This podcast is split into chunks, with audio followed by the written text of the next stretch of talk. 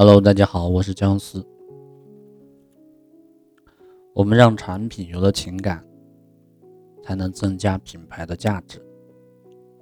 这些年来，社交网络的发展日新月异，也诞生了一种新的营销方式——社会化营销。社会化营销的产生呢，不只与人们的消费消费习惯改变了有关，也跟人们生活水平的提高。等因素密切相关。之前我们在网购的时候，可能都会先去网络上先搜索一下，看看大家对某款产品的评价怎么样，然后才决定是否购买。但是现在，我们习惯让别人为我们推荐，听朋友说某个品牌的化妆品不错，于是呢，我们自己也购买了，因为我们。信任朋友。我曾经说过，写作可以提升品牌的价值。例如，我们的文章获得了一个奖项，虽然得奖的可能是我个人，但是别人会觉得我们的产品也应该很好。用一句成语来形容，就是“爱屋及乌”。之所以会如此，是因为情感在。发挥着作用。我们为什么要强调写作要有情感？我们的产品也要富有情感呢？其原因有四个点。第一，情感呢，它是可以深入人心的。第二，以质量服人，以情感动人。三呢，是得到客户的信任与支持。第四是招收分销商。首先说第一点，情感可以深入人心。为什么那么多的人喜欢看爱情小说、爱情剧？那是因为人们会被爱情的故事所打动，甚至久久不能忘怀。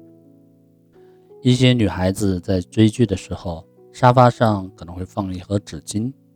边看边哭，可见感触之深，就会给他留下很深的印象。因此，多年之后呢，还能清楚的记得故事里的情节。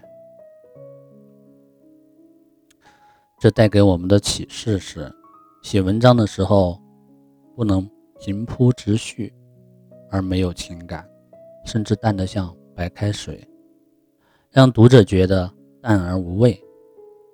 我们的每一篇文章，每一句留言，都要经过细细的揣摩、仔细的斟酌。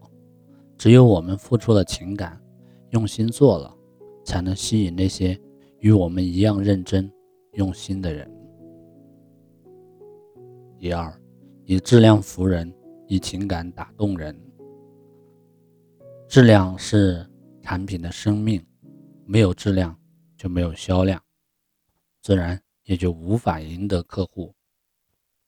我有一个朋友，他曾经代理过一款产品，因为产品质量不是很好，使得他的售后呢做得非常的辛苦，每天都要听客户的抱怨、牢骚，要不停的解决客户的分纠纷。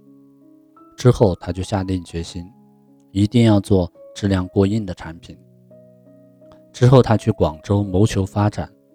做起了皮鞋生意，他的产品全部是真皮的，自然就鲜少听见客户的抱怨。